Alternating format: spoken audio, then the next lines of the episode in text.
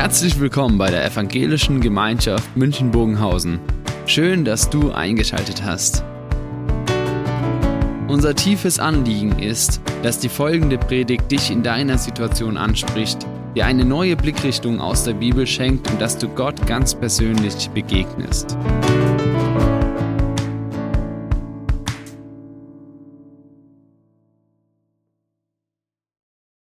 Wisst ihr, mit unserem Leben da ist es anders als mit Let's Dance oder mit Dschungelcamp oder mit Deutschland sucht den Superstar. Da kämpft man darum, das Finale zu erreichen und dabei zu sein. Und die gute Botschaft heißt, im Leben ist es komplett anders. Da wird jeder im Finale sein. Und da wird jeder Hauptakteur im Finale sein, keine Randerscheinung. Und dieses Finale bekennen wir, so wurde es ja schon angesagt, ich glaube an Jesus Christus, im Glaubensbekenntnis dieser Abschnitt. Und dann heißt es am Ende, von dort, also er sitzt zur Rechten Gottes, von dort wird er kommen zu richten die Lebenden und die Toten. Damit bekennen wir zwei Dinge. Das eine heißt, wir sagen Jesus, er wird wiederkommen. Und wenn er wiederkommt, dann kommt er als Richter in diese Welt hinein. Als der, der diese Welt nochmals in sein Licht hineinstellt.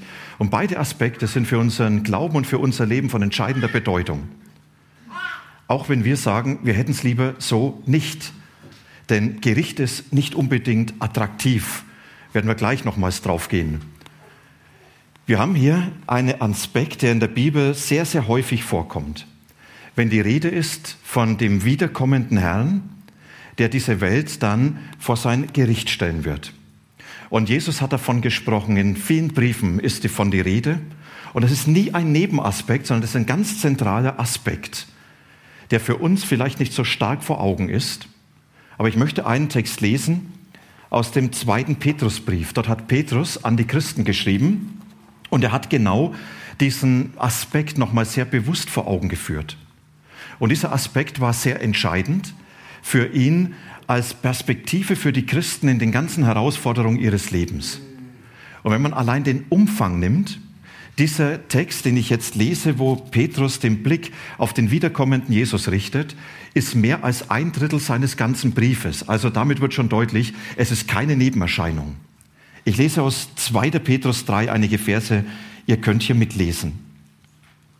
Ihr sollt vor allem eins wissen, schreibt Petrus an die Christen.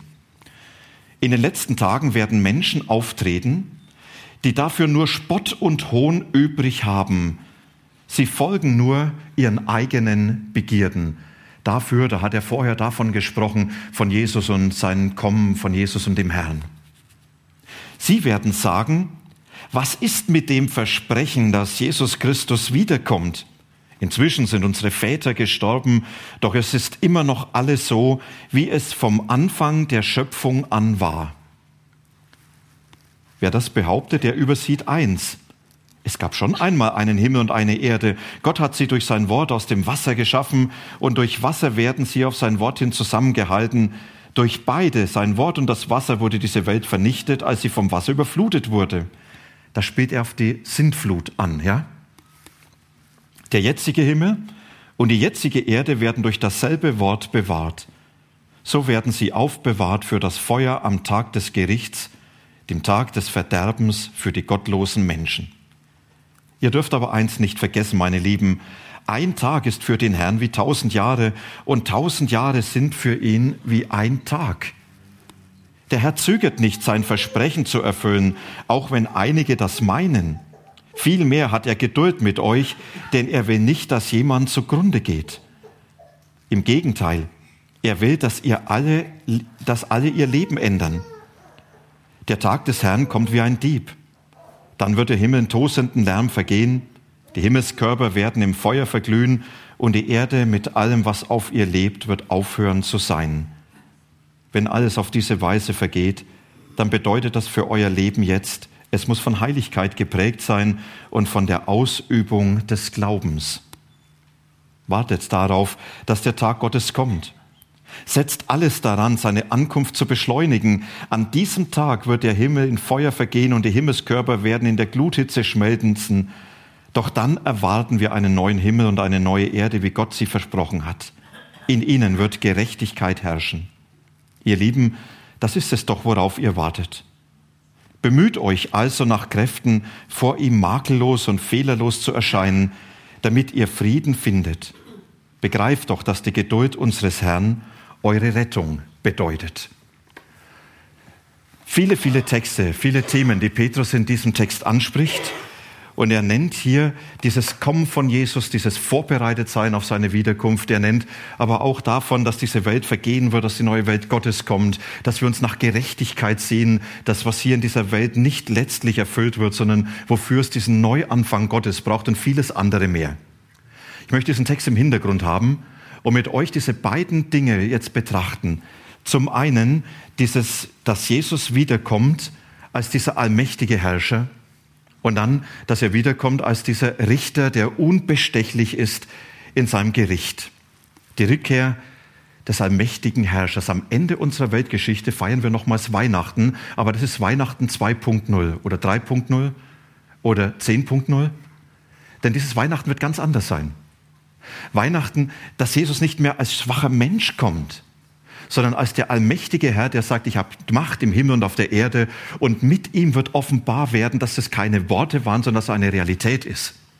Dass er diese letzte Autorität ist und es ist erstaunlich, dass viele Christen seit den ersten Jahrhunderten, wenn sie Christus dargestellt haben in ihren Kirchen, dass sie dann nicht zuerst nur den Gekreuzigten dargestellt haben, sondern diesen mächtigen Herrn, von dem man spricht, von dem Pandokrator von dem Allherrscher, von dem, der die letzte Autorität im Himmel und auf Erde ist, hier ein Mosaik aus einer italienischen Kirche.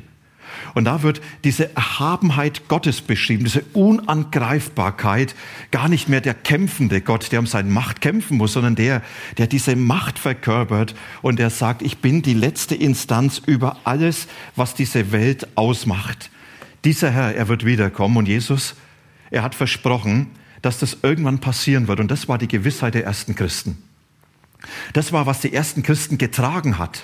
Das haben sie ganz unmittelbar erwartet. Jesus kommt wieder. Und von diesem Aspekt her haben sie ihr Leben gestaltet. Von diesem Aspekt her sind sie auch den Herausforderungen des Lebens begegnet. Und oft war das so ein ganz sehnsuchtsvoller, hoffnungsvoller Gebetsruf. Maranatha. Herr, komm. Komm wieder.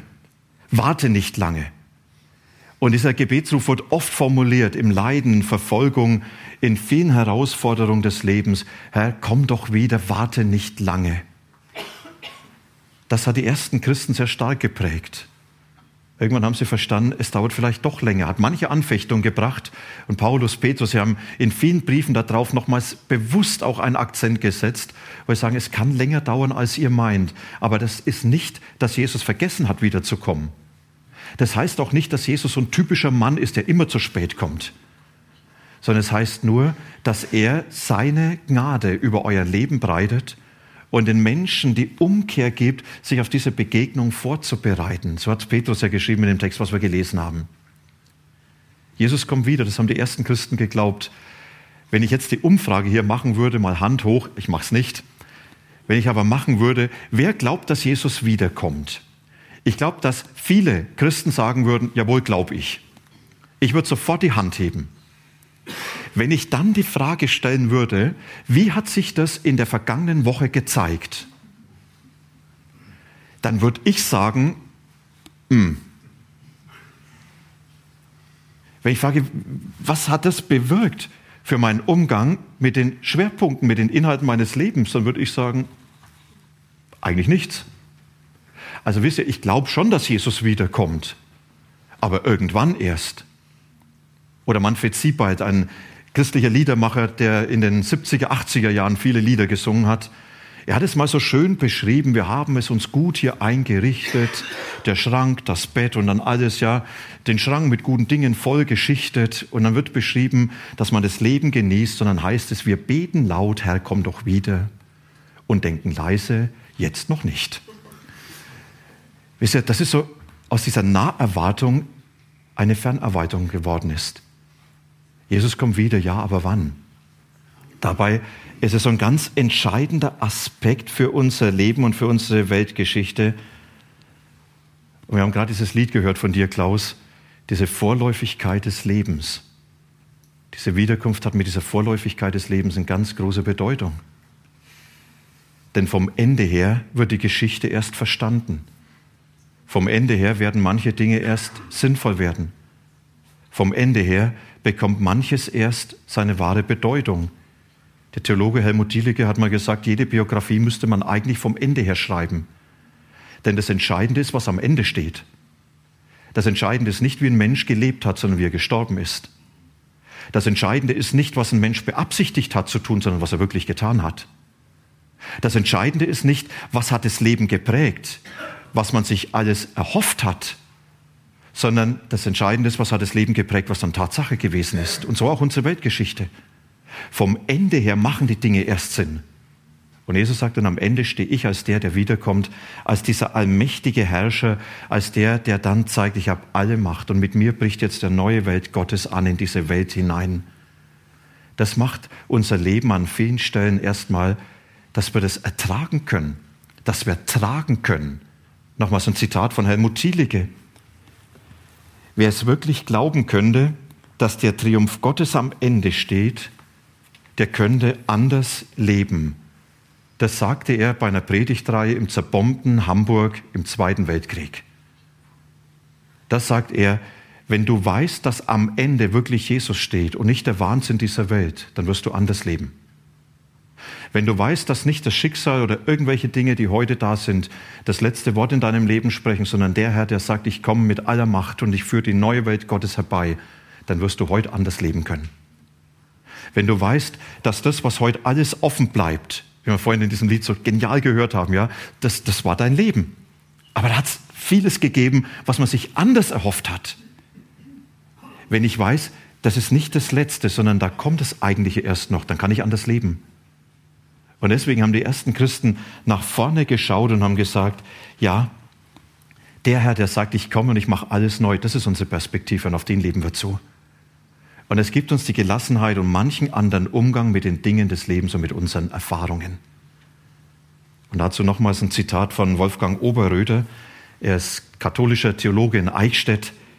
Er schreibt, der Glaube an die Wiederkunft Christi, wenn er von dort kommen wird, beinhaltet nicht das Angstmachen vor dem gewissen Ende der eigenen Lebenszeit und das bange Fragen nach der eigenen Zukunft.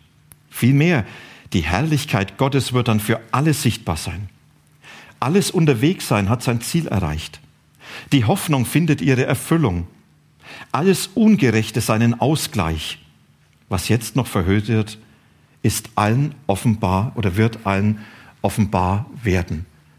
Wir sagen, wir bekennen, er wird wiederkommen und damit bekennen wir, es gibt eine Zukunft Gottes, die für uns anbrechen wird. Und diese Zukunft steht unter der Herrschaft von dem Herrn, der die Macht in der Hand hat und der sagt, ich mache alles neu. Du, das ist das Finale. Da sind wir dabei. Da möchte er uns heute Anteil geben. Und ich sage, hey, das wird deine Zukunft sein. In der ganzen Vorläufigkeit des Lebens. Warum dann aber das Gericht? Das ist doch völlig der Stimmungskiller schlechthin, oder? wenn ich sage, er wird kommen zu richten die Lebenden und die Toten, die Rückkehr des Weltenrichters. Also ganz ehrlich, damit lockst du keinen Hund hinter den Hofen hervor. Wenn du dann sagst, hey, weißt du, es lohnt sich Christ zu sein, weil dann, dann gibt es ein Gericht für dich. Das, das, brauche ich aber alles, aber nicht, ja. Mancher sagt, ich habe das jüngste Gericht zu Hause. Warum aber dieses Gericht? Mancher sagt, ich habe es abgeschafft, das gibt es nicht. Mit dem Verweis, früher im Mittelalter hat man die Menschen damit geknechtet, hat man sie beängstigt, da hat man über sie verfügt und man hat gedroht mit diesem Gericht und du kommst in den Feuersee und, und, und. Ja, und du hast noch eine Chance, du kannst dich freikaufen. Ja, und man hat das Ganze missbraucht. Man hat Menschen damit im Letzten auch ausgebeutet und bedroht. Und deswegen ist es besser, man redet nicht mehr darüber. Geht nicht. Wisst ihr, das wäre so, wenn man sagt, da ist ein Arzt, der hat jemand anders mal richtig Angst gemacht mit einer Krebsdiagnose. Also deshalb ist besser, Ärzte reden nicht mehr über Krebsdiagnosen. In der Bibel spielt das Gericht Gottes eine ganz entscheidende Rolle. Es ist unheimlich viel davon die Rede. Und deswegen sollten wir mal fragen, was wird dort beschrieben und warum ist das Gericht so wichtig? Ich habe euch was mitgebracht, was für mich persönlich eine ganz hohe Bedeutung hat. Das sind ganz alte Bücher aus Holz eingebunden. 18. Jahrhundert, ein Gebetbuch. Und da ist noch ein zweites Buch drin und eine Karte, das hole ich jetzt nicht heraus. Und diese Bücher haben für mich deshalb eine ganz besondere Bedeutung, weil sie diesem Mädchen gehört haben. Inga Hauser.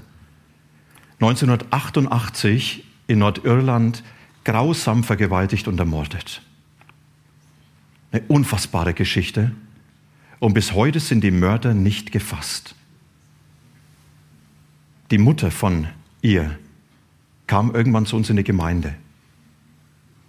Und sie ist dann in diesem ganzen Hiersein Jesus näher gekommen. Und irgendwann hat sie die Karte geschrieben, die hier drin ist, wo sie sagt, ich habe für meine Seele Frieden gefunden. Das war ihre Ausdrucksweise. Ich habe dann Halt gefunden.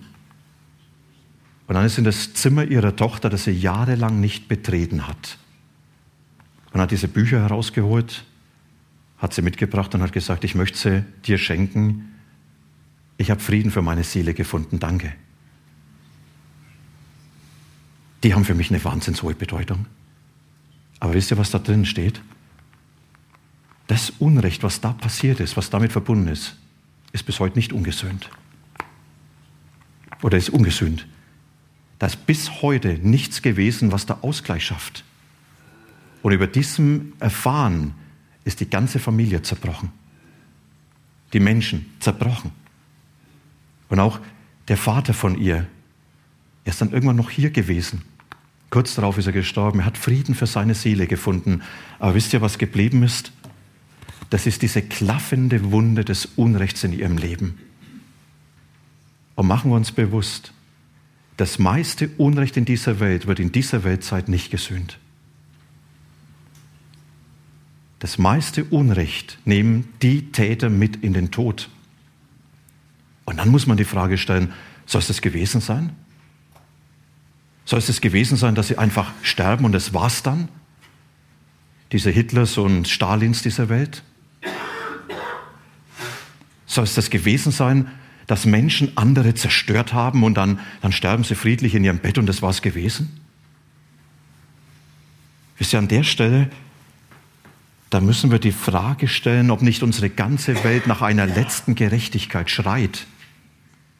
Ob nicht unsere ganze Existenz nach dieser letzten Gerechtigkeit schreit.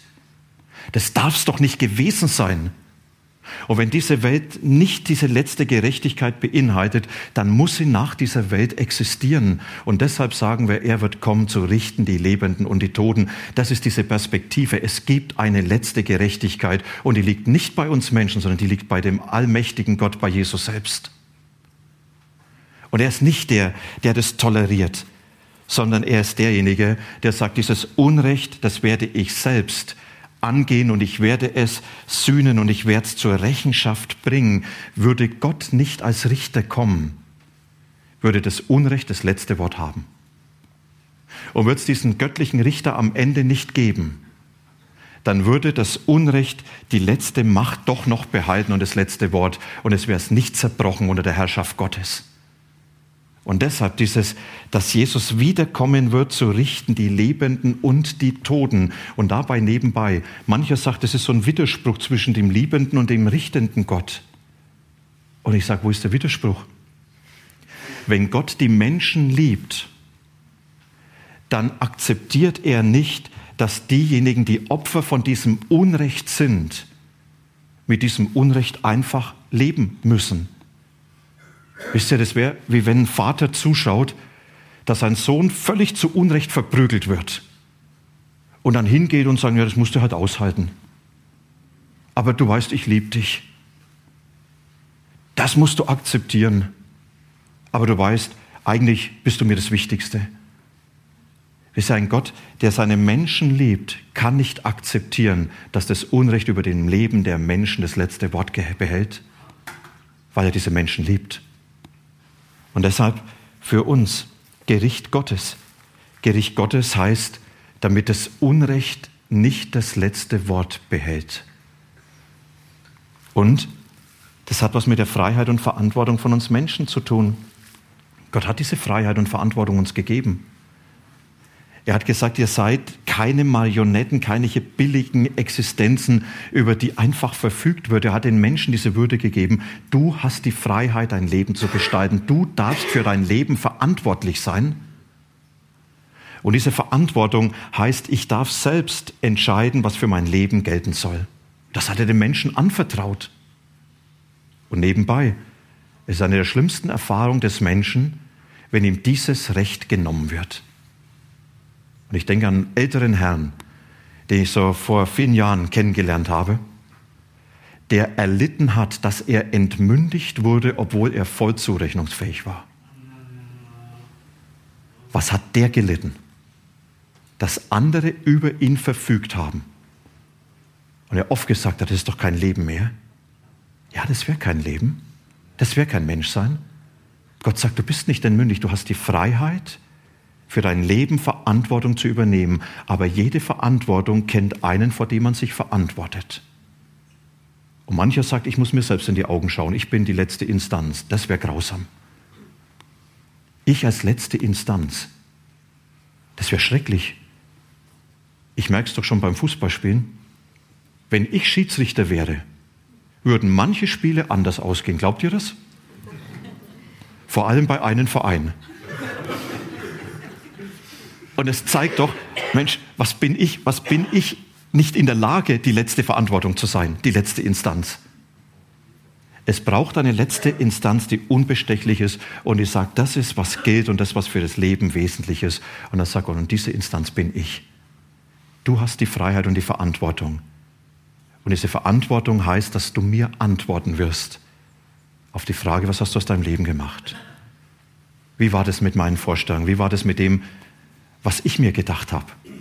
Ich werde dich irgendwann an mir messen, sagt Gott.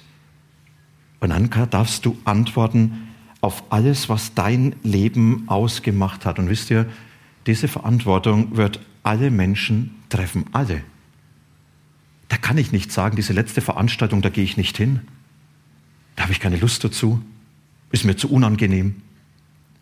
Sondern da heißt es, an verschiedenen Stellen in der Bibel, wir müssen alle vor Christus erscheinen, wenn er zum Gericht kommt. Oder es ist dem Menschen gesetzt zu sterben und dann kommt das Gericht. Das ist was, was jeden Einzelnen begegnen wird. Und am Ende wird jeder mit seinem ganzen Leben vor Jesus stehen, mit allem. Und dann kommt was ganz Unangenehmes, weil dann stellt sich eine Frage, angenommen oder verworfen. Und das ist das, wo Menschen extrem große Schwierigkeiten haben. Kann ein Gott Menschen verwerfen? Ein liebender Gott. Wenn ich die Bibel anschaue, dann muss ich sagen, ja. Jesus hat so oft davon gesprochen, wenn der Menschensohn kommen wird, so lesen wir Matthäus 24, dann wird es so sein, zwei Männer werden dann zusammen auf dem Feld stehen, der eine wird angenommen, der andere zurückgelassen. Zwei Frauen werden zusammen Korn mahlen, die eine angenommen, die andere zurückgelassen. Oder wenn er vom Weltgericht spricht, dann würde er sagen zu den einen, kommt her, ihr Gesegneten meines Vaters, und zu den anderen, geht weg. Ihr nicht. Das ist was sehr Bedrückendes. Und das ist jetzt die Frage, warum sagt Jesus das? Will er uns hier nur Angst machen? Will er uns hier gefügig machen? Oder will er uns hier ein Angebot machen, dass er sagt, ich zeige euch, um was es geht. Ich zeige euch, was dieses Gericht bedeutet, die Tragweite. Und ich zeige es euch deshalb, damit ihr heute Vorsorge trefft. Damit ihr in diesem Gericht wisst, ich gehe mit geklärten Verhältnissen in dieses Gericht hinein. Nicht mit einem komplett sauberen Leben, nicht mit einem absolut reinen, gerechten Leben, sondern ich gehe da hinein, weil ich die wesentlichen Dinge geklärt habe, mit dem Gott, der am Kreuz gesagt hat, ich reiche dir die Hand zur Versöhnung und alles, was in deinem Leben schiefgelaufen ist, das werde ich stellvertretend für dich geklärt haben in Jesus. Und damit wirst du mit deinem Leben kommen und sagen, da ist einer, der sagt, ich habe alles geklärt. Deswegen dieses Gericht angesagt. Jetzt kommt natürlich noch eine ganz spannende Frage, aber wie ist es dann mit den Christen? Wie ist es denn mit uns, die wir an Jesus glauben? Gibt es dann auch ein Gericht? Wir müssen alle vor dem Richterstuhl Christi offenbar werden, schreibt Paulus. Das schreibt dann die Christen. Oder Petrus, der dasselbe geschrieben hat. Ja, wir werden alle erscheinen müssen, wenn er kommt. Das heißt dann ja nicht weniger, auch unser ganzes Leben wird vor ihm zum Vorschein kommen. Wisst ihr, ich werde irgendwann Jesus begegnen und da wird mein ganzes Leben mit allem in seinem Licht stehen. Das schafft so ein komisches Gefühl in der Magengegend. Mit allem. Da wäre es manchmal besser, man sagt, könnte ich da nicht dabei sein. Doch mit allem. Und dann zu entdecken, das ist aber jetzt nicht, dass er sagt, und jetzt wirst du von mir weggeschickt, sondern er sagt, und jetzt wirst du erst entdecken, was es heißt, dass Gnade, der Raum der Gnade dein Leben trägt. Wenn du mit allem vor mir äh, stehen wirst, dann wirst du entdecken, dass ich für dich alles getan habe und dieses Jahr über deinem Leben steht. Und das schreibt Paulus einen ganz spannenden Text, 1. Korinther 3. Da schreibt er, denn niemand kann ein anderes Fundament legen als das, das schon gelegt ist, und das ist Jesus Christus. Damit sagt er, das ist, was unser Leben eigentlich tragen soll, wo wir unser Leben drauf setzen und sagen, ich setze auf Jesus und dem vertraue ich mein Leben an. Es kommt darauf an, womit auf dem Fundament weitergebaut wird. Und jetzt spricht er das Lebenshaus an. Womit baust du dein Lebenshaus? Was beinhaltet dein Leben? Gold, Silber, Edelsteine. Ich habe noch nie ein Haus aus Gold gesehen. Mit silberner Türklinke und Edelsteinen als Glocke. Ja? Aber damit wird so beschrieben, das ist was sehr Kostbares, was da im Leben passiert ist. Das ist was, was für Gott einen sehr hohen Wert hat. Oder mit Holz, Heu oder Stroh, das ist eher was Vergängliches, weniger kostbar. Es wird sich noch zeigen, was das Werk eines jeden Einzelnen wert ist, denn der Tag des Gerichts wird's aufdecken, wenn er mit Feuer hereinbricht. Das Feuer wird prüfen, wie das Werk eines jeden Einzelnen beschaffen ist. Wisst ihr, wenn ich mit meinem Leben in der Gegenwart von Jesus stehen werde, dann wird in diesem Licht Gottes, in dieser Gegenwart sichtbar werden, was hat für ihn Bedeutung und was nicht was entspricht ihm und was nicht. Was war gut und was war schlecht. Die Entscheidung trefft nicht ich. Die trifft auch nicht ihr für mich, sondern trifft allein Jesus. Und jetzt kann man natürlich sagen, ja, aber was, wenn es dann schief geht? Wenn Jesus sagt, du hast für die Tonne gelebt. Das war nichts. Da war nur Stroh, das war nur Heu, du hast nur billig gedroschen. Da hat nichts vor mir Bestand. Dann zu sagen, das war's. Und da schreibt Paulus jetzt spannend weiter, hält das von ihm gebaute Werk, dem Feuer stand, wird er belohnt, verbrennt das Werk, muss er den Verlust tragen, er wird gerettet werden wie jemand, der gerade noch dem Feuer entkommen ist. Wisst ihr, was Paulus hier schreibt? Das ist die Gnade Gottes. Er sagt, derjenige, der sein Leben Jesus anvertraut hat und sagt, Jesus, in meinem Leben, da bleibt immer so viel offen, das bin ich mir bewusst. Und ich werde nie der Mensch sein, der ich sein sollte. Aber genau dafür bist du am Kreuz gestorben und hast dieses ganze Schuldigwerden vor Gott und Menschen mit in den Tod genommen. Damit das gesühnt ist und damit das, die Strafe für das Gericht schon erfolgt ist. Jesus, da drauf setze ich. Dann heißt es, wenn du dann mit deinem Leben vor Jesus erscheinen wirst, dann sagt er ja, es wird alles zur Sprache kommen. Das ist der gerechte Gott. Aber wenn dann heißt, da ist nicht viel, eigentlich Strafe, dann heißt es, und die ist schon erfolgt. Du bist gerecht. Komm her, ihr Gesegneten meines Vaters, sagt Jesus. Wilhelm Busch, der Essener Pfarrer, hat ein großartiges Bild verwendet. Entschuldigung, zuvor noch ein Gebet von Martin Luther, der das so für sich entdeckt hat. Du Herr, Jesus bist meine Gerechtigkeit, ich aber bin deine Sünde. Du hast das meine angenommen und mir das deine geschenkt. Du hast angenommen, was du nicht warst, und mir gegeben, was ich nicht war. Tolles Ding, ja, dieser heilige Tausch. Jesus, du bist meinen Weg gegangen, damit ich an deiner Ewigkeit Anteil habe. Und in diesem Schutzraum zu leben, jetzt Wilhelm Busch. Er hat in einer Predigt das mal erzählt. Im November 1939 hat die Synagoge in Essen gebrannt, in dieser Reichspogromnacht, wo viele, viele Synagogen gebrannt haben, als Ausdruck dieser tiefen Verachtung des jüdischen Volkes gegenüber und des Hasses. Und dann blieb diese Synagoge stehen und es war wie so ein Mahnmal dieses Hasses den Juden gegenüber. Und Wilhelm Busch schrieb dann, im Frühjahr 1945 haben Bomben einen Feuersturm in Essen entfacht. Und dieser Feuersturm hat viele, viele tausend Menschen dahingerafft, die auf dem Weg nach einem sicheren Ort keinen sicheren Ort gefunden haben. Und dann gab es eine kleine Gruppe, eine kleine Gruppe von Menschen, die wusste, da ist diese ausgebrannte Synagoge. Und die sind dort hineingeflohen und haben überlebt weil es dort nichts mehr zum Brennen gegeben hat. Da war schon alles ausgebrannt. Und es war für sie dieser Zufluchtsort, wo sie überleben konnten. Und es ist so ein starkes Bild.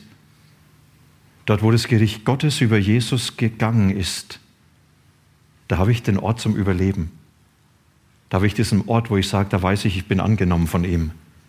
Er hat alles getan. Zu richten die Lebenden und die Toten.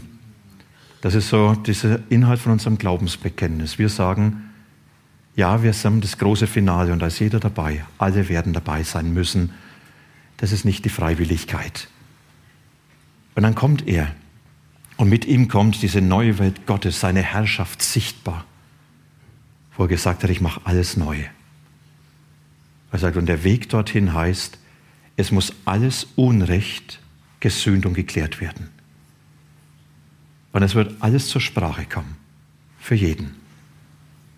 Und Jesus, er bietet an und sagt, klär doch heute, wie du diesem Gott begegnen wirst. Schaff doch heute diese Klarheit.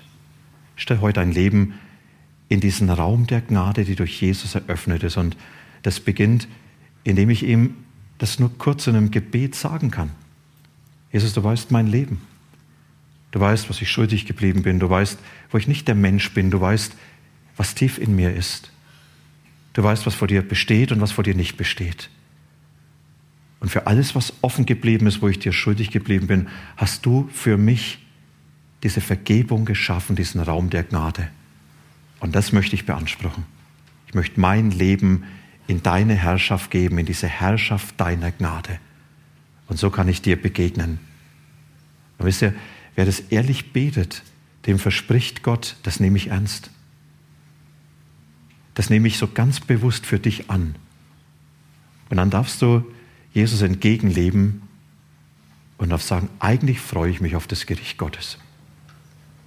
Weil dann alles Unrecht überwunden sein wird, auch in meinem Leben.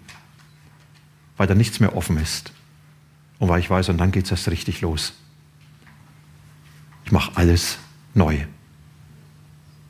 hören ein kurzes Musikstück und dann lade ich euch ein, dabei vielleicht noch das eine oder andere nochmal zu sagen, Mensch, was ist das jetzt, was ich ganz konkret mitnehmen möchte?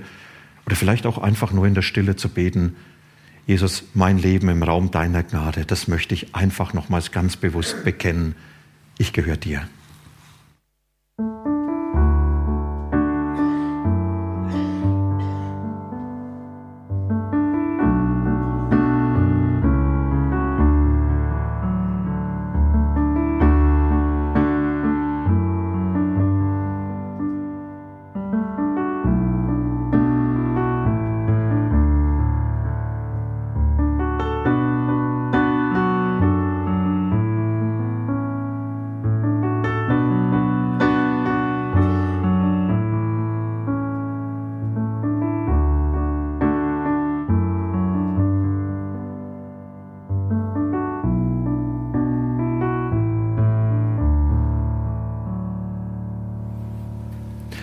Lass uns beten.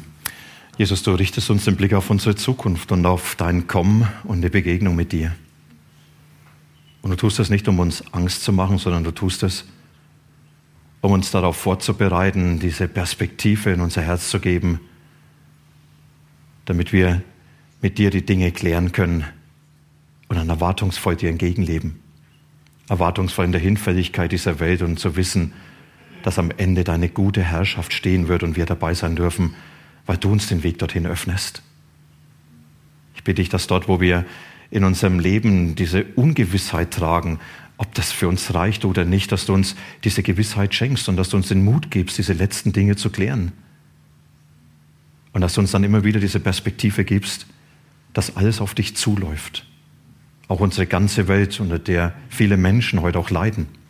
Und da beten wir für die Menschen, in den Kriegsgebieten, in der Ukraine, im Jemen und an anderen Orten. Herr, wir beten für Menschen, die nicht das Nötigste zum Leben haben. Wir beten für diejenigen, die keine Hoffnung mehr haben, für Menschen, die nicht wissen, wie ihr Leben weitergehen soll. Wir beten aber auch für diejenigen, die Verantwortung tragen für diese Welt, Verantwortung für andere Menschen. Herr, nimm du dich um den Einzelnen an, sei du in unserem Heute schon gegenwärtig als der Gott, der kommen wird und seine ganze Macht offenbart. Danke, dass wir in deiner Hand sein dürfen, dass wir dir gehören dürfen und dass du unser Leben in den Raum deiner Herrschaft und deiner Gnade hast. Wir gehören dir. Amen.